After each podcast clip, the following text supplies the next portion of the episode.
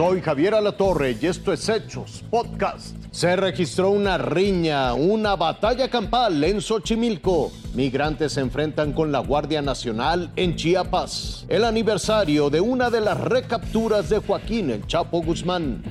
Una persona es golpeada en el piso. Otros policías son acorralados afuera del módulo de la policía ribereña. Los agresores los superan ampliamente en número. Es un video de 14 segundos que ha sido compartido por usuarios de redes sociales. De acuerdo con las autoridades capitalinas, se trata de una riña entre prestadores de servicios del embarcadero de Nativitas y personal de la Secretaría de Turismo que realizaban verificaciones. Policías de la Secretaría de Seguridad Ciudadana intervinieron y fueron agredidos. Los hechos dejaron un saldo de cuatro elementos lesionados, tres con golpes y uno con amputación parcial de un dedo meñique. Por las heridas que sufrieron, fue necesario trasladarlos a un hospital. Personal de ambas dependencias ya presentaron denuncia ante el Ministerio Público de la Fiscalía General de Justicia de la Ciudad de México para que indague los hechos y ubique a quienes participaron en la agresión. El área encargada de vigilar la zona de los canales de Xochimilco es la policía ribereña. De acuerdo con el último reporte de las autoridades capitalinas, los cuatro elementos que resultaron lesionados ya fueron dados de alta y se recuperan satisfactoriamente.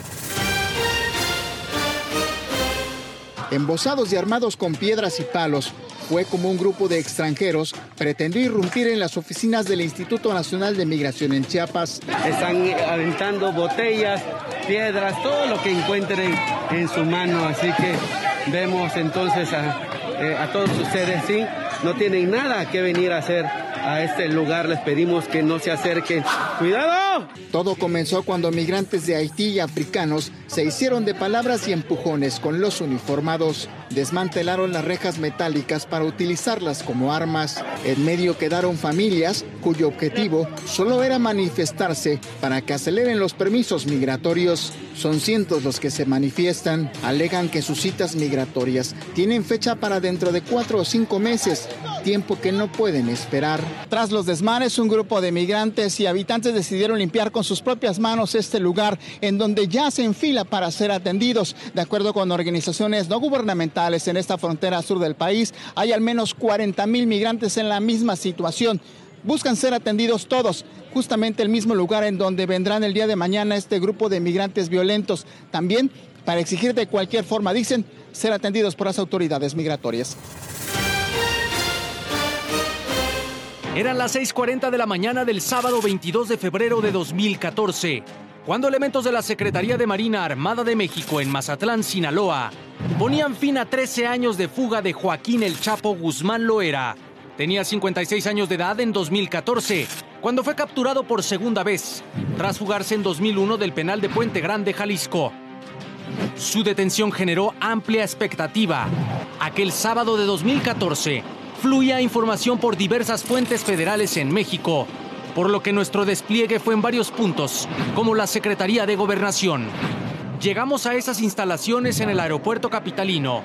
En minutos ya se observaba una larga fila de integrantes de medios de comunicación de todo el mundo. Llegó la hora de ingresar a la base aeronaval.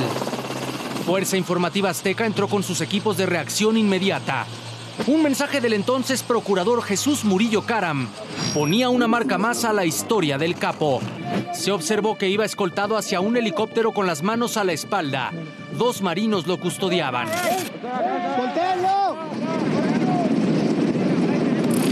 Fue enviado al penal de máxima seguridad de El Altiplano en el Estado de México, de donde se fugó el 11 de julio de 2015, hasta ser capturado por tercera vez el 8 de enero de 2016.